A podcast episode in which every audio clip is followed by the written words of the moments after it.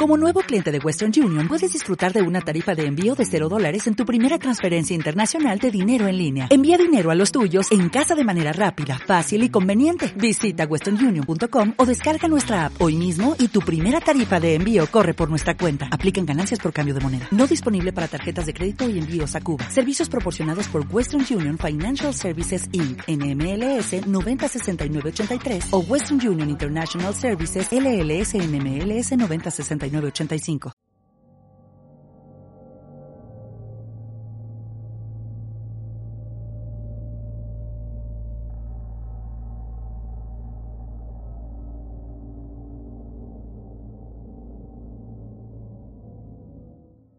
Pues bueno, una vez terminado el verano, al menos en el calendario, porque las temperaturas aún están ahí, Llegamos a una de las fiestas que más gustan a niños y mayores, y aunque preferiría llamarla como siempre lo hemos hecho, al menos aquí en Cataluña siempre le hemos llamado a la castañada a la noche de todos los santos, en la que, como su nombre indica, es una fiesta pues, donde se comen castañas, boniatos asados, los panellets, todo ello regado con moscatel o algún que otro vino dulce.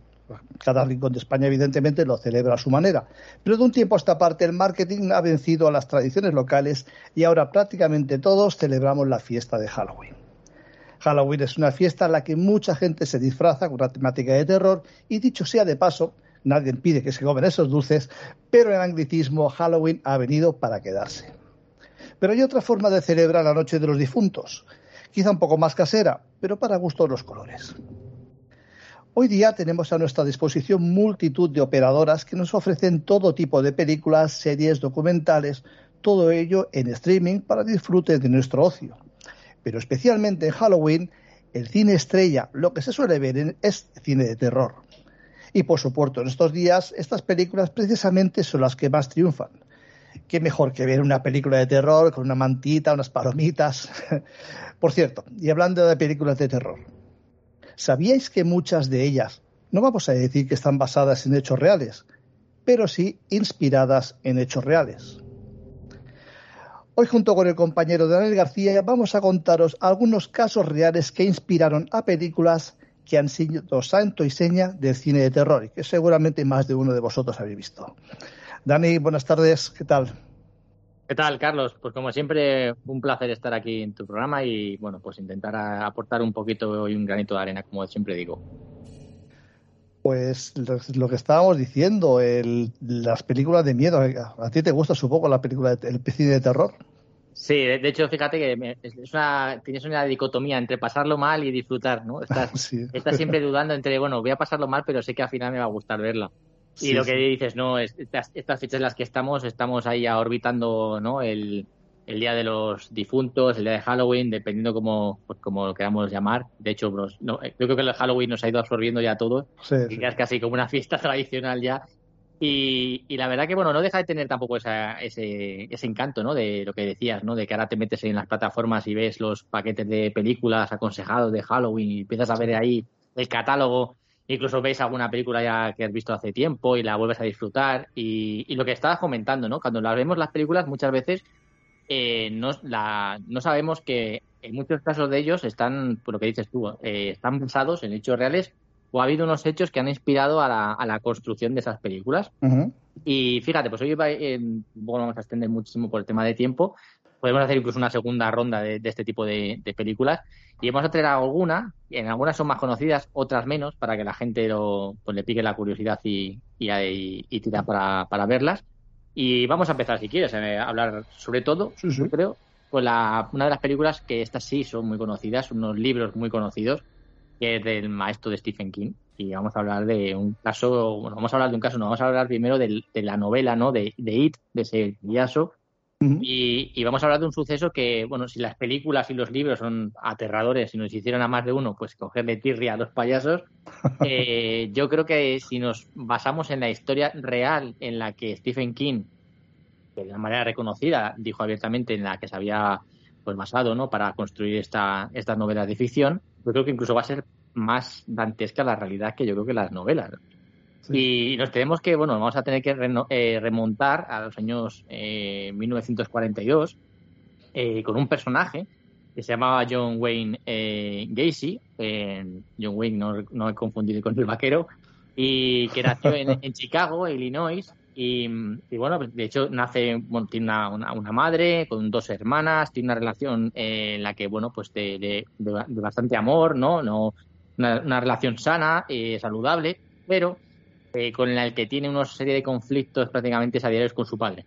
Eh, su padre tiene es una persona que es alcohólico, es muy violento y tiene, bueno, pues una, relación con él eh, totalmente, digamos, muy tóxica, ¿no? Y de hecho sufre agresiones. este chaval, de hecho, es parece cierta obesidad, lo, que el cual, el, lo cual el padre lo, usa para humillarle también delante de su familia, delante de la gente. incluso también le acosa a nivel de su sexualidad, la pone en duda constantemente digamos que bueno, pues se está labrando una, infancia muy dura alrededor de su padre. Y de hecho, fíjate que si llega a ser su vida eh, dura, bueno, pues durante esa infancia que tiene es abusado sexualmente por un amigo de la familia, ¿no? Para ya para cerrar ya el círculo de esa, de perversión que había sufrido de, crío. Y ya de muy jovencito, a los 18 años, eh, pues abandona ya su casa y decide, bueno, irse a Las Vegas y a buscar fortuna. Y de hecho, el primer el trabajo que encuentra, curiosamente, pues es un trabajo en un depósito de cadáveres, que no, que fíjate ya hasta cómo empieza ya su carrera laboral. Y, y de hecho, fíjate que dicen las malas lenguas que después de todo lo que se supo después, que se pensaba o se rumoreaba que incluso había disfrutado de las actividades de necrofilia eh, con cadáveres de jóvenes dentro de esta de esa morgue. O sea, fíjate que, la leyenda incluso se empezó a acrecentar. No se supo ni se pudo demostrar esta, este hecho. Es verdad que luego empezó a los rumores, pero con lo que vamos a contar, a lo mejor a la gente incluso hasta le podía dar cierto pábulo o cierto grado de realidad. Eh, pues mm. bueno, aquí en esta ciudad donde se, donde se muda, eh, bueno, encuentra el amor, ¿no? Lo encuentra con una mujer que se llama Marilyn Mayer, eh, con quien se casa, tienen una hija y de hecho esta hija es un, empresario de una franquicia muy conocida de KFC, de los de los pollos, ¿no? De estos rebozados. y, O sea, fíjate que, estamos, estamos hablando de los años 40, pero estamos hablando ya de una marca ya conocida. Y, de hecho, bueno, pues eh, como se casa con esta, con esta mujer, se mudan a Iowa, forman una familia, tienen una hija, como digo, y, empieza a trabajar en el negocio familiar de, de las franquicias de KFC. Y ya por el año 1967, eh, de hecho, eh, se vuelve ya prácticamente una persona en la comunidad muy, pues muy reconocida, ¿no? con una reputación muy, muy buena. Y lo que le hace, bueno, pues eh, poder acercarse a muchísima gente porque, bueno, generaba cierta tranquilidad, ¿no? Y de hecho, ahí es cuando usa esa, esa facilidad para atraer a, a, gente a su casa en la que ya sale su lado más perverso, ¿no? Y es cuando tiene una, un acto en el que eh, acosa sexualmente al hijo de, un, amigo de la familia y de hecho, bueno, un año después es condenado a 10 años de prisión, pero de manera rara eh, esta persona es puesta a libertad al cumplir tan solo 18 meses de cárcel. Eh, y ahí es cuando, bueno, la persona en, en, esa comunidad ya tiene una, pues, ya su reputación totalmente tachada y decide volver a casa de, su, de su madre. Y ahí emprende otro, otro negocio y es la de, bueno, pues eh, su alter ego, que sería un payaso, eh, se llama Apogo, y lo que hace son fiestas infantiles.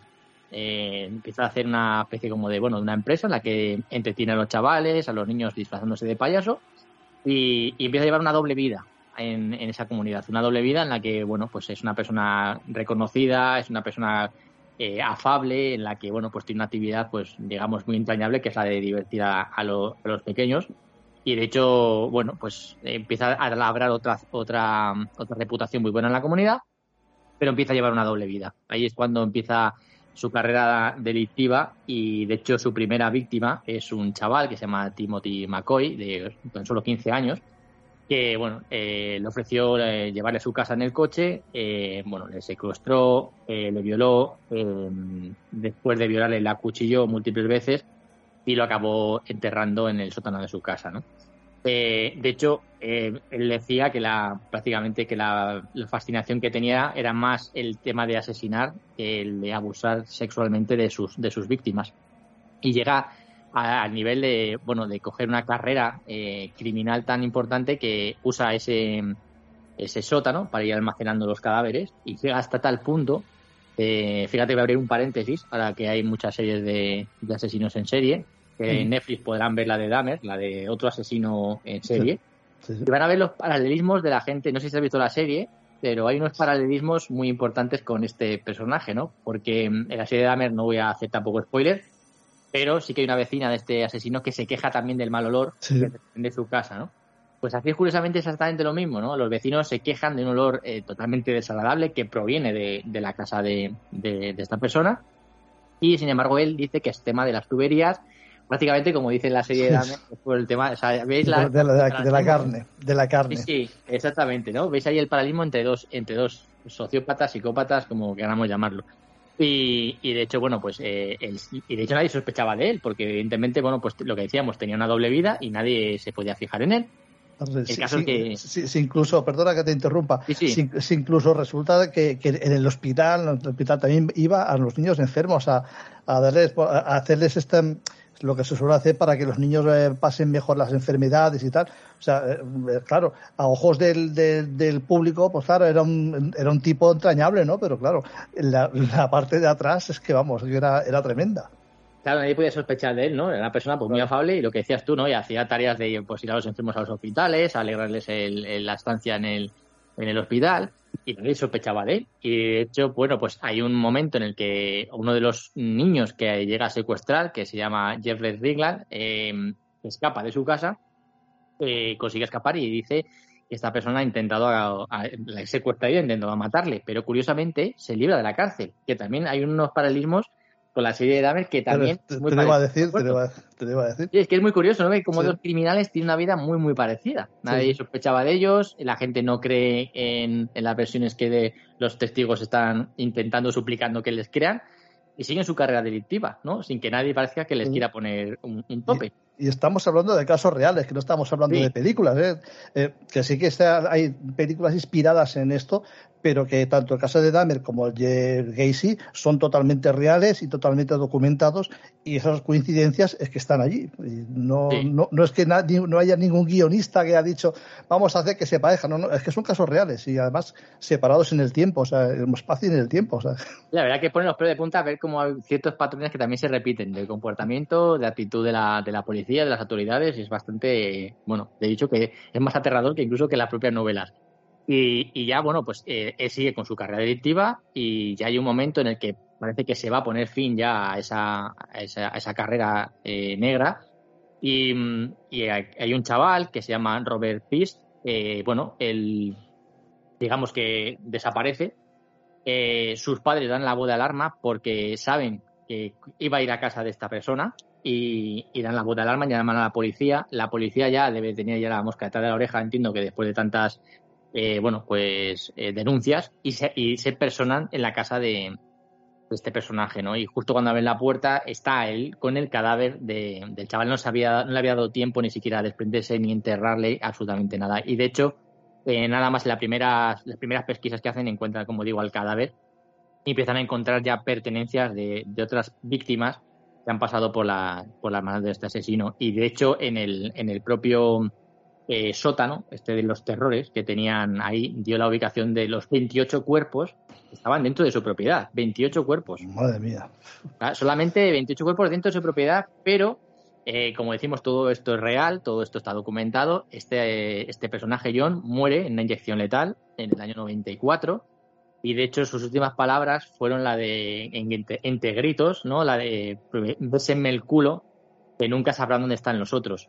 Eh, de hecho, ese número que da, esos cuerpos son los que están en su propiedad, pero no se llega a encontrar la totalidad de personas que supuestamente habría acabado eh, con sus vidas, ¿no? Y de hecho cifran que podría estar rondando los 40, los que habría acabado con este, este, payaso tétrico y asesino y psicópata, inspiraría a Stephen King para escribir una de las historias más exitosas de su carrera. no sé si estaremos en que yo creo que esto pone más los pies de punta, que sabiendo que es real que la propia novela de, del, payaso, ¿no? Madre mía, 40 niños, claro, ya también estamos hablando de una época, perdón, que bueno, que los niños había, según qué barrios tampoco, si se perdía algún niño tampoco pasaba demasiado. Tremendo, tremendo, tremendo. Sí, de hecho también lo vemos también en Dahmer, ¿no? Como hay víctimas que, bueno, como por la temporización sexual, el color, la, la cantidad de dinero que tuvieras, pues pasaba más desapercibido, se le prestaba más o menos atención. Así que yo creo que aprovecharon también esos momentos, ¿no? Para dar rienda suelta de una manera mucho más fácil a, sus instintos, ¿no? Y, la verdad que es bastante dantesca la historia de este, de este payaso asesino. Tremendo, tremendo. Pero yo, hay una película, claro, yo, que, eh, yo creo que fue la primera así tipo slasher que vi, que a mí es la que más me ha impresionado. Hubo videojuegos, incluso yo recuerdo había un videojuego para, no sé si era para, no sé qué consola era, si debía ser la Spectrum, en la cual era un, videojuego bastante entretenido. Es, es, Viernes 13. Viernes 13 es para, para mí es, es la película de, Slasher, quizá, porque fue la primera que era de los principios de los años 80, me pilló pues muy joven y ostras, pues aquella la verdad que me impresionó mucho, ¿no? Impresionaba pues ver toda, toda esa sangría y claro, y ahora años después me he dado cuenta de que hay un caso que puede que puede que sea una, una inspiración para todo eso. Puede que existiera algo parecido y entonces mm, ese, ese, ese caso me encanta. Sí, sí, de hecho hemos traído unos poquitos, pero podríamos decir ese, ese que has dicho, en La Matanza de Texas, Scream, es que daría para otro programa o otros programas porque podría dar para, para muchísimo, ¿no? Y de hecho, fíjate que he traído otra que no tiene que ver con asesinos en serie, pero estoy ya, voy a hablar de, otro, de otra película que se llama Fuego en el Cielo, que ah. la, traigo porque creo que, bueno, a, mí es un amante también del tema de la ufología, creo que a, ti también, creo que muchos de los que están escuchando también lo son. Y es una película que, bueno, pues narra, eh, de, del, año, del año 93, no es una película moderna ni mucho menos, y, es una película estadounidense de terror, de ciencia ficción, eh, dirigida por Robert Lieberman, y trata sobre, está ambientada en Arizona, en ese, en ese evento en el que unos amigos eh, ven como una de sus compañeros desaparece en el bosque y estos, eh, estos chavales lo cuentan ¿no? a, las autoridades que han visto algo, un objeto, una luz que se ha llevado a uno de sus compañeros y que ha desaparecido. Y como en el propio pueblo, en el pueblo de Snowflake, hay un debate bastante abierto sobre si es verdad, si es mentira, si están ocultando cualquier cosa, si es una, una, una broma entre compañeros. Y luego da una vuelta todo de tuerca cuando esta persona, eh, que es la vida real, o lo que supuestamente vivió Travis Walton, eh, aparece en el pueblo contando que bueno ha sido abducido por, una, por unos entes eh, extraterrestres los cuales bueno pues han, ejercido sobre él actos de bueno de, violencia de, experimentos y que él los lo narra de una manera totalmente angustiosa.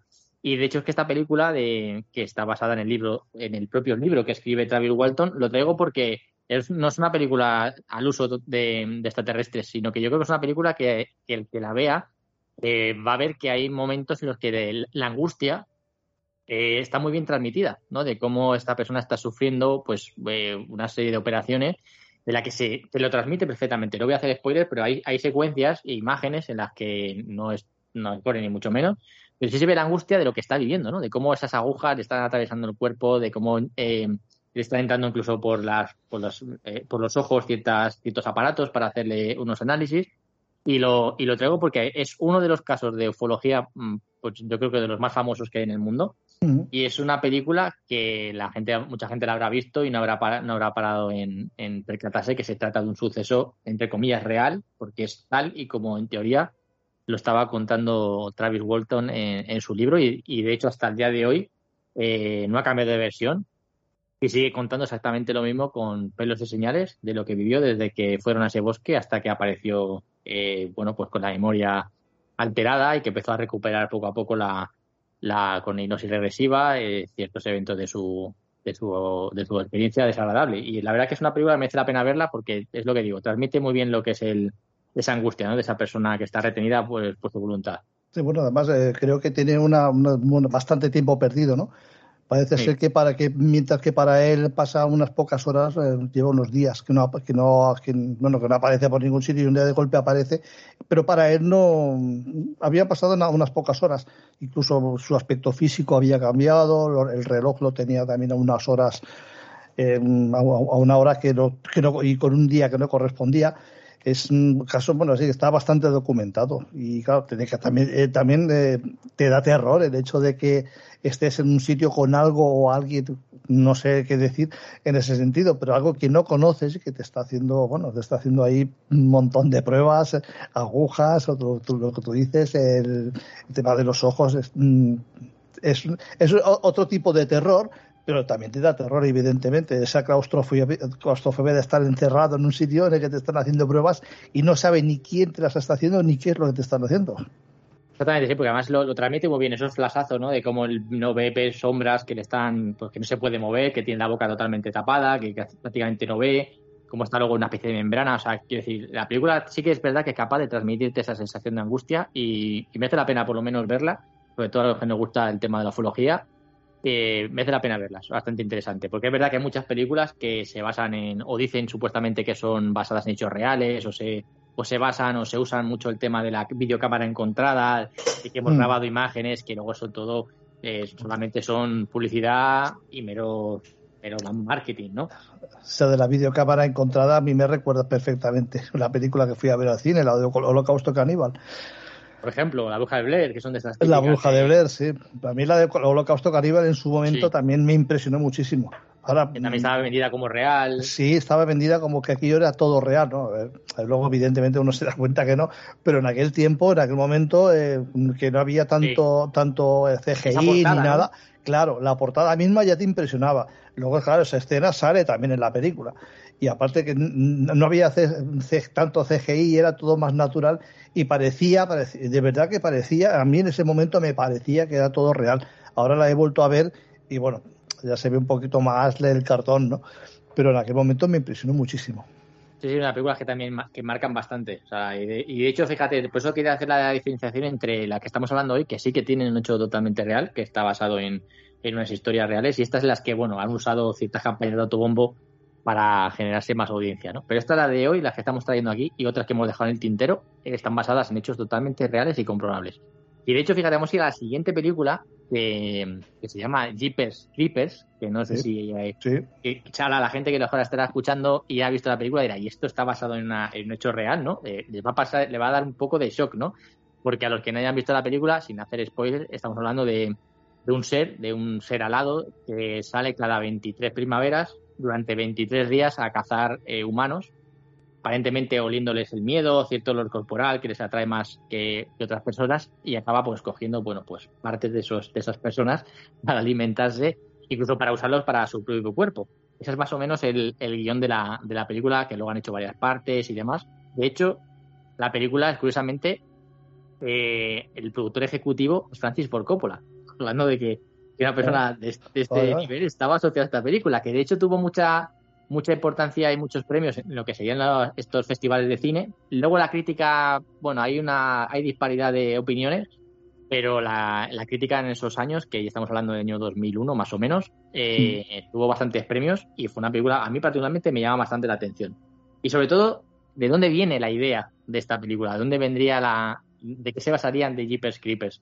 Y lo curioso de todo esto es que nos tendríamos que remontar a los años 90 y eh, estaríamos hablando de, una, de un residente de Michigan, eh, Dennis DePue, que se, se, supone, bueno, se supone no, eh, mató a su mujer, eh, en teoría porque se iba a divorciar, había solicitado el divorcio y él por despecho, bueno, pues le acaba pegando un tiro en la nuca y coge el cadáver y lo mete en el, en el maletero del coche, se lo lleva y coge detrás de una escuela abandonada, tira el, el bulto, lo, lo, lo arroja y, y dirán, ¿dónde está el parecido con Jeepers Creepers? Bueno, pues si nos vamos a, una reconstrucción que se hizo en un, en un programa que, que era Misterio sin resolver en Estados Unidos, em, nos cuenta la historia de, que iban en una carretera, una pareja, Rey y Maritón, eh, circulaban por la carre una carretera de Michigan y en esto que, ven eh, cómo hay una persona eh, en lo que sería el lateral de la carretera con un bulto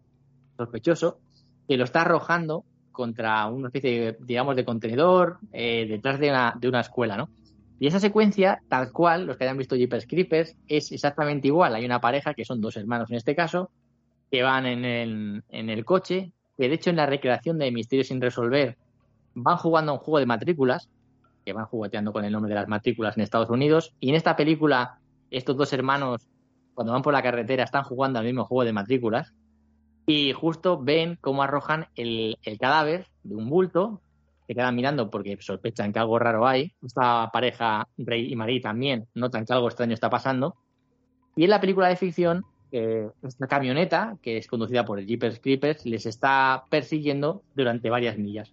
Pues aquí pasa exactamente lo mismo. Eh, aquí el autor del asesinato, Michigan Denis, coge el coche y les sigue a esta pareja igualmente durante varias millas por la carretera hasta que consiguen darle, darle esquinazo, ¿no?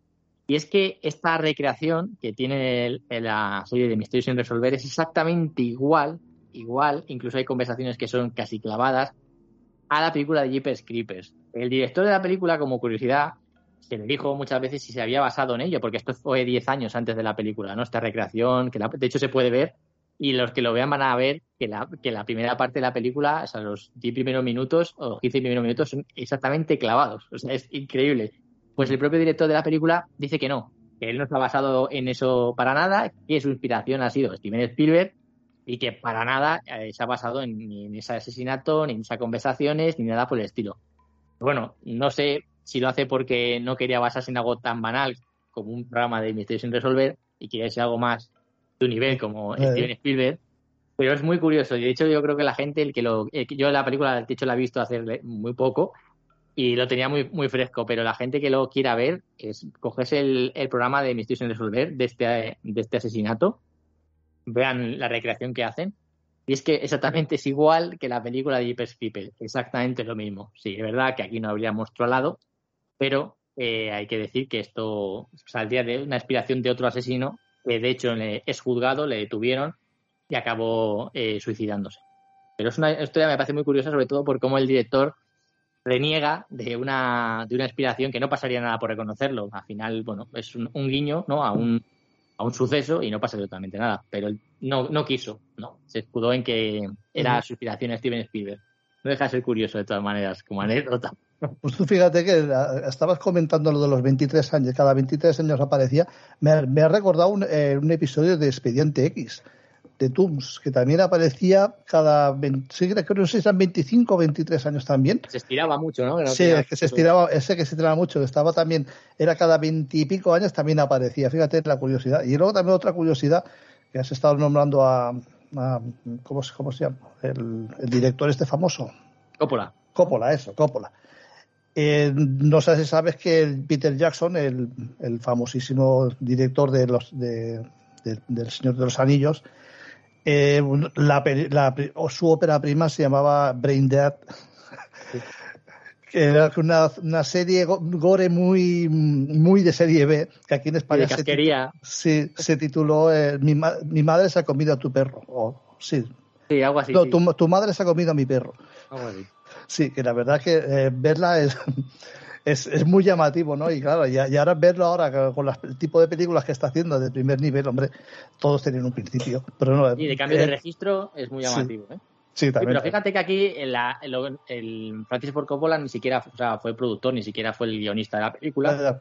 Y fue el director, eso, que al final es una tontería porque es que es, ya lo digo, es que es anecdótico, pero es que es verlo y decir, bueno, esto no me puedes vender que no te has basado en esto porque es exactamente lo mismo, ¿no? Y, de hecho vamos a seguir con, la, con las películas porque yo me enrollo. Y Adelante. Vamos, a ir con otra que esta sí, que también es muy mítica, de los años 80 y es Pesadilla en el Street. O sea, que es una película que también yo creo que los que lo vimos, mira, alguna noche yo creo que no, dormimos no bien. Dormimos. porque es una películas también del maestro del terror Wes Craven, que pues, ha hecho una cantidad de películas basadas en, terror ochentero, que yo creo que nos, ha dejado con el ojo abierto más de una noche y más de algún.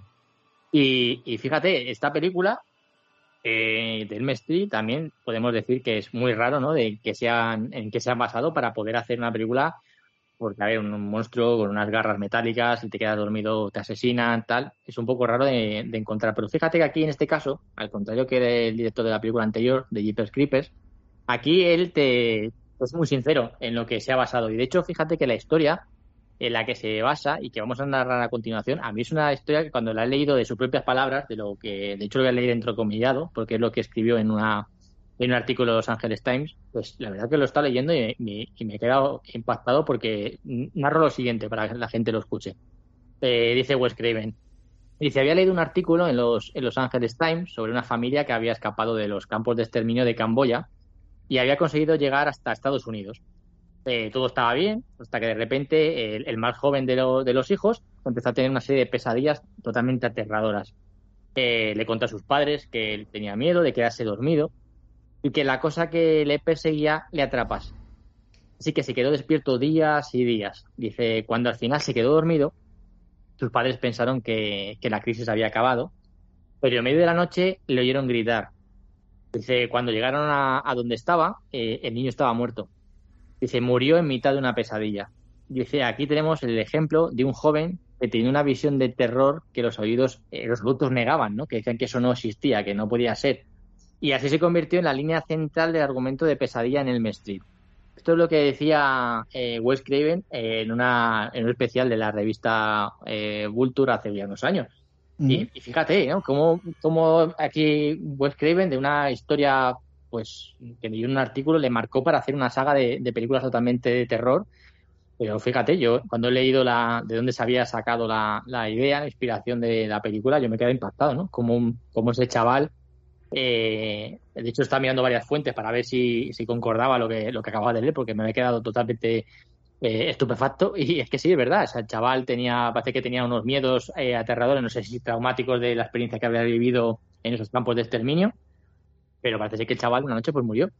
Y, no se sabe muy bien las causas. El chaval se lo encontraron muerto, parece que de una parada cardíaca y, no sabe más. O sea, el chaval no, no volvió a levantarse, ¿no? Y de hecho el, niño tenía mucho miedo por la noche, no quería dormir, que podíamos asociarlo a esos terrores nocturnos que muchas veces también tienen los chavales y que también muchas veces los padres pues no creen porque es la imaginación del niño, ¿no? Eso que está viendo no es real.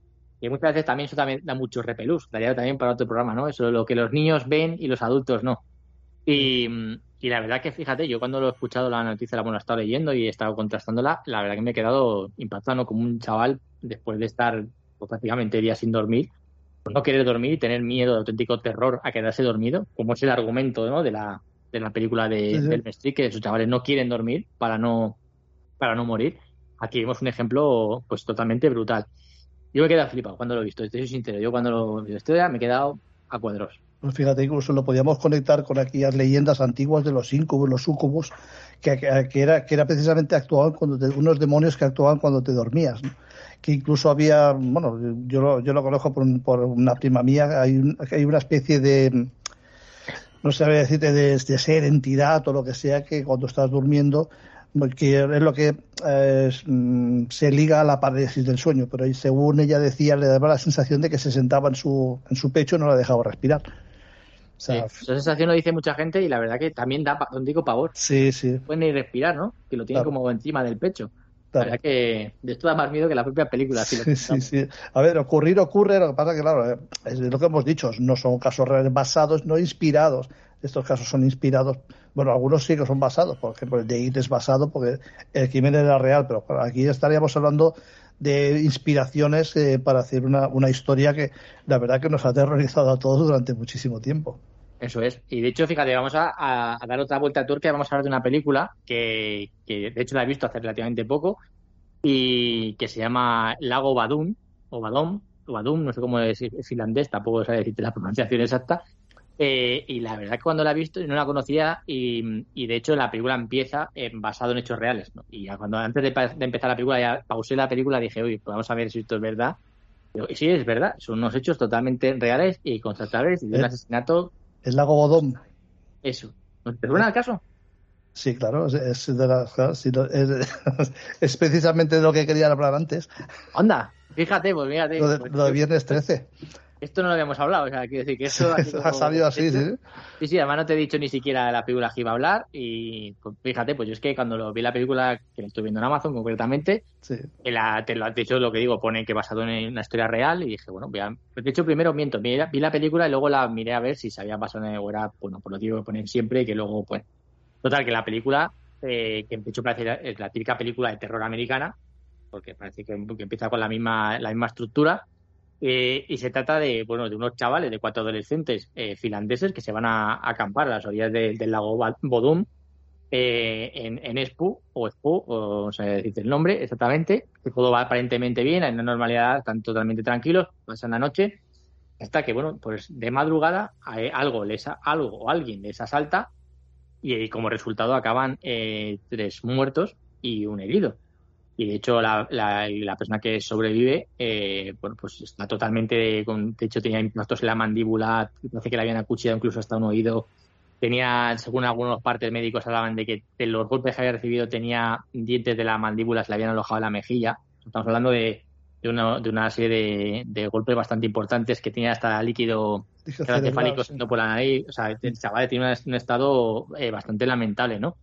Y, de hecho estamos hablando de una, historia que, ocurre en Finlandia el 4 de junio del año 1960 y de hecho ha pasado a la historia como uno de los asesinatos más impactantes y que bueno y más misteriosos de la historia del país porque a día de hoy se sigue sin saber qué ocurrió en ese en ese lago. Durante la historia de la, de la película que sí que es verdad que se va un poco por otros derroteros la, la película toma una serie de licencias que no es exactamente igual que el hecho real eh, pero en este suceso eh, es, similar el número de personas que están en eh, la acampada, es muy similar a las personas de las que mueren, y en este caso, eh, bueno, pues creen que hay uno de los sospechosos que podría ser alguien que trabaja en, la, en las zonas del parque, que por la personalidad que tenía, había tenido una serie de problemas y algunos altercados con ciertas ciertos turistas que estaban por la zona porque no le gustaban, alguna vez incluso había tirado piedras a algunos, se pensó que había sido él, se hicieron investigaciones, tampoco llegaron a, concretar nada. Luego había otra persona que desde la propia cárcel,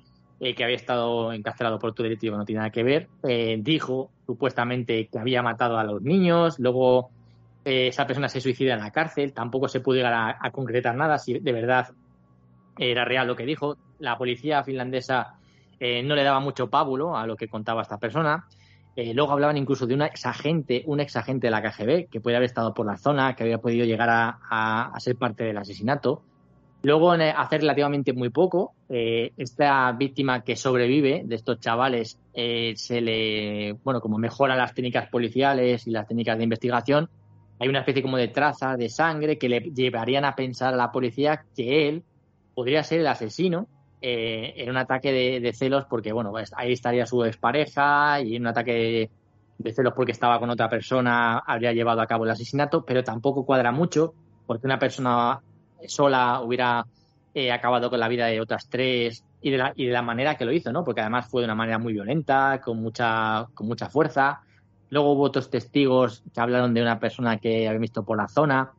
Y de hecho se, se rumorea mucho, está dando muchas vueltas. Este testigo incluso llega a denunciar a las autoridades finlandesas porque pide una indemnización por daños y perjuicios por haber estado eh, manchando su imagen. Y de hecho ha pasado tantos años y se sigue sin saber qué ocurrió aquella noche del año 4 de junio de 1960, que una de las, como digo, una de las noches más aterradoras de Finlandia y que nunca más se supo, ¿no? Es, es el argumento de muchas películas de terror de acampada en la que todo parece ir perfecto hasta que alguien entra en escena y va acabando uno con uno, uno por uno, todos con esas personas que están en esa acampada. Y la verdad que es muy, muy curiosa esa historia.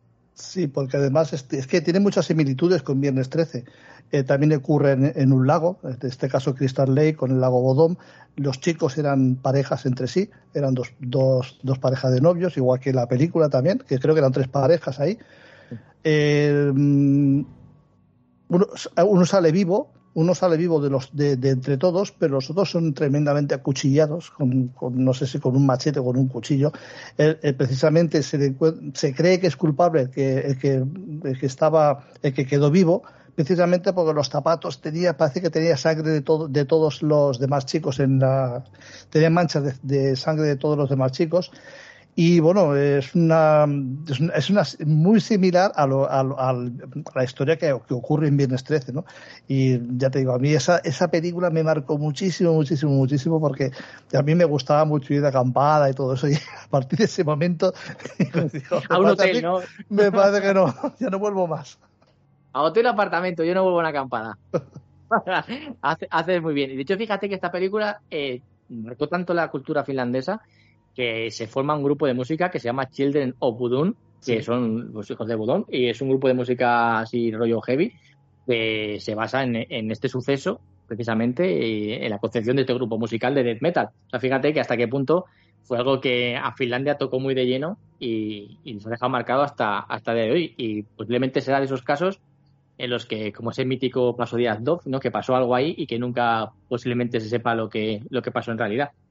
Y, ya si te parece, vamos a ir terminando con la, última película que traigo.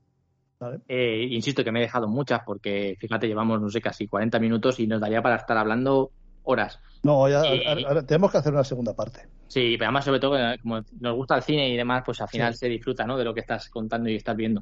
Y ahora vamos a hablar de otra película que también a mí son un poco rollo gore y demás, que es La Colinas Tienen Ojos, que es del año 2006, que también es una, una película porque da cierto, su cierto repelús, y es el argumento de la película que también se ha usado en muchas otras películas, como El Giro Equivocado, en que también se llama, algo así. El, hay una muy parecida también que por el argumento es una, una familia que va en una caravana, eh, sufre una avería en medio de una zona desierta y, bueno, pues se supone que donde están, están solos, pero no es así están rodeados de, una especie de, bueno, de mutantes que están mutantes genéticamente alterados eh, que están sedientos de sangre ¿no? y que están en esas colinas observándoles y van a ir dándoles caza uno por uno.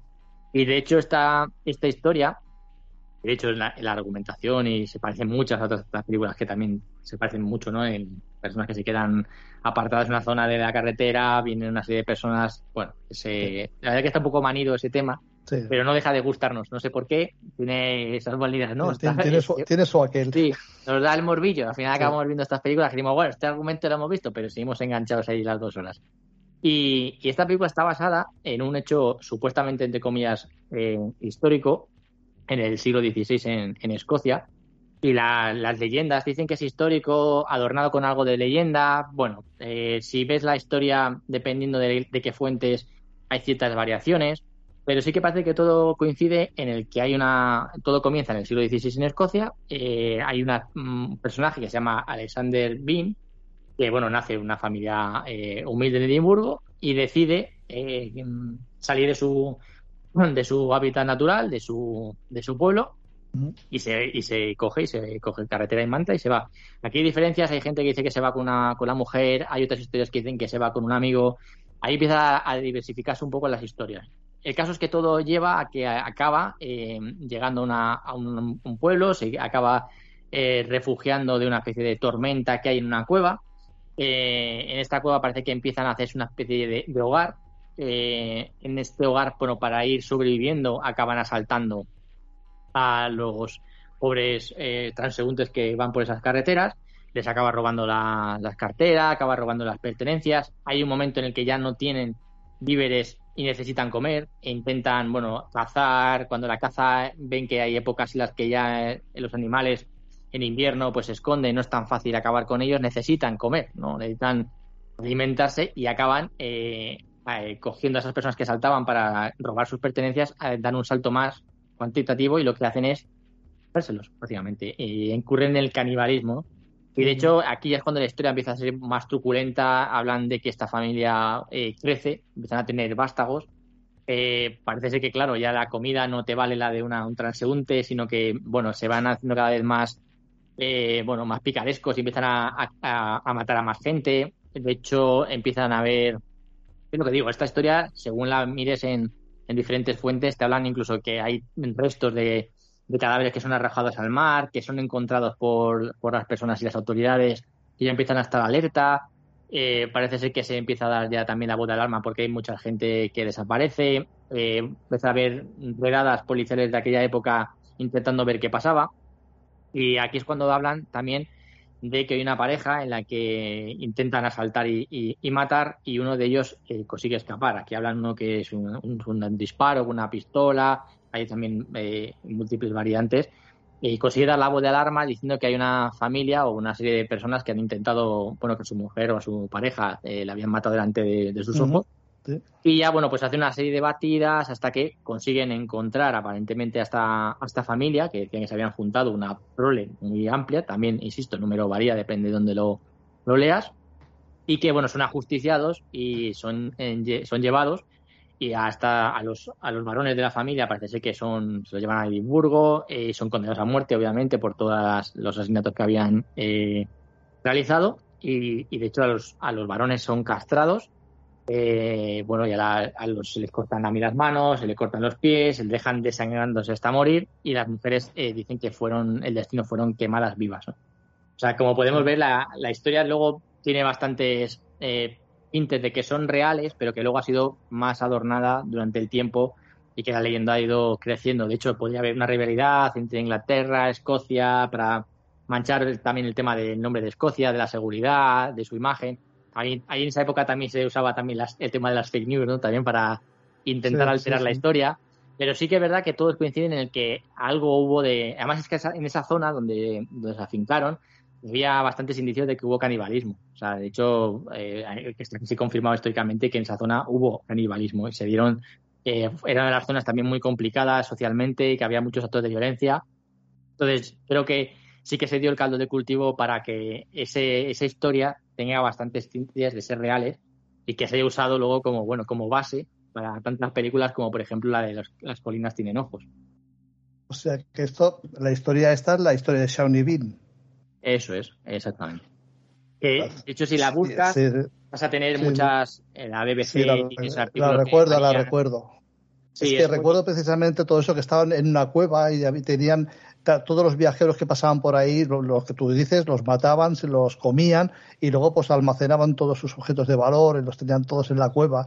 Y bueno, hasta que el rey un día dijo, bueno, pero aquí tanta gente desapareciendo y, armaron la batida, y los encontraron en la cueva y efectivamente terminaron. De hecho, mira, fíjate que varía porque hay una parte de la historia, cuando hablábamos de Dahmer igual, que hay ciertas víctimas que daban un poco igual, Aquí hay versiones de la historia en la que hablan que una de las víctimas eran de alta alcurnia, que iban a un ferry y que es justo ahí cuando parece ser que ya sí, que ya. pues, exactamente. Una, línea que ya no te vieron cruzar y es cuando ya hacen esas batidas con los perros que estaban encontrándoles, ¿no? Y antes parece ser que sí, que había muchas eh, desapariciones, pero no se le prestaba mucha atención porque, bueno, tampoco hacía mucho ruido, ¿no? De hecho, se parece mucho a lo que pasa, lo que está pasando, ¿no? Con, con estos asesinos en serie que hemos estado citando, que hasta que no hubieran hecho una carrera eh, tan, tan macabra, no se les puso fin y pueden haberlo puesto mucho antes, ¿no? Hasta que no ha, habido un punto de inflexión en el cual, pues no sé, un niño que a lo mejor el padre ha insistido en buscarlo, pero a lo mejor había otros padres que se les perdía un niño, pues bueno, ya tendremos otro, no pasa nada, porque aquellos tiempos eran así en muchos sitios. Y sin embargo, pues claro, a la que encontraban una, una víctima que sí que era reconocida, buscada y tal, en este caso de una, una, una víctima que pertenecía a la realeza, que fue la que la última que pillaron, entonces sí que empezaron a buscar, pero que bueno, que estuvieron muchos, eh, bueno, según cuenta el mito, estuvieron muchos años así. Bueno, de hecho, había toda una familia, una familia, pero numerosísima viviendo en la cueva. Y que luego dijeron que habían encontrado pues una seguramente en la cueva habían visto pues los niños jugando con trozos de cadáveres, sí, sí, sí, bueno, pues unas, aberraciones eh, brutales. Pero la verdad que sí, que cuando tú analizas todo esta posteriori, parece ser que las historias reales, estas o las que se basan, creo que dan incluso más miedo que las películas porque sabes que hay una historia real detrás, ¿no? Sí, sí, como se suele decir, la realidad es mucho peor que la ficción. Correcto. Bueno, pues lo dejamos aquí, Dani. Muchísimas gracias de nuevo por, por, estar aquí en Crónicas Herméticas y nada, pues eh, un saludo y hasta la próxima. Pues un saludo, muchas gracias y repetiremos. Un saludo.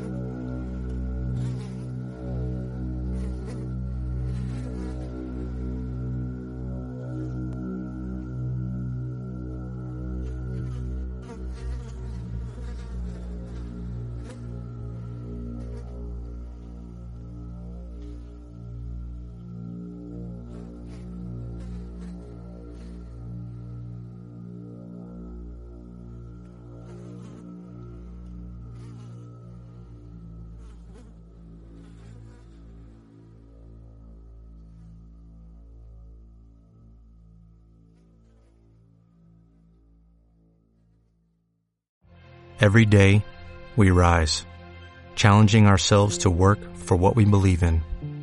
At U.S. Border Patrol, protecting our borders is more than a job. It's a calling. Agents answer the call, working together to keep our country and communities safe. If you are ready for a new mission, join U.S. Border Patrol and go beyond.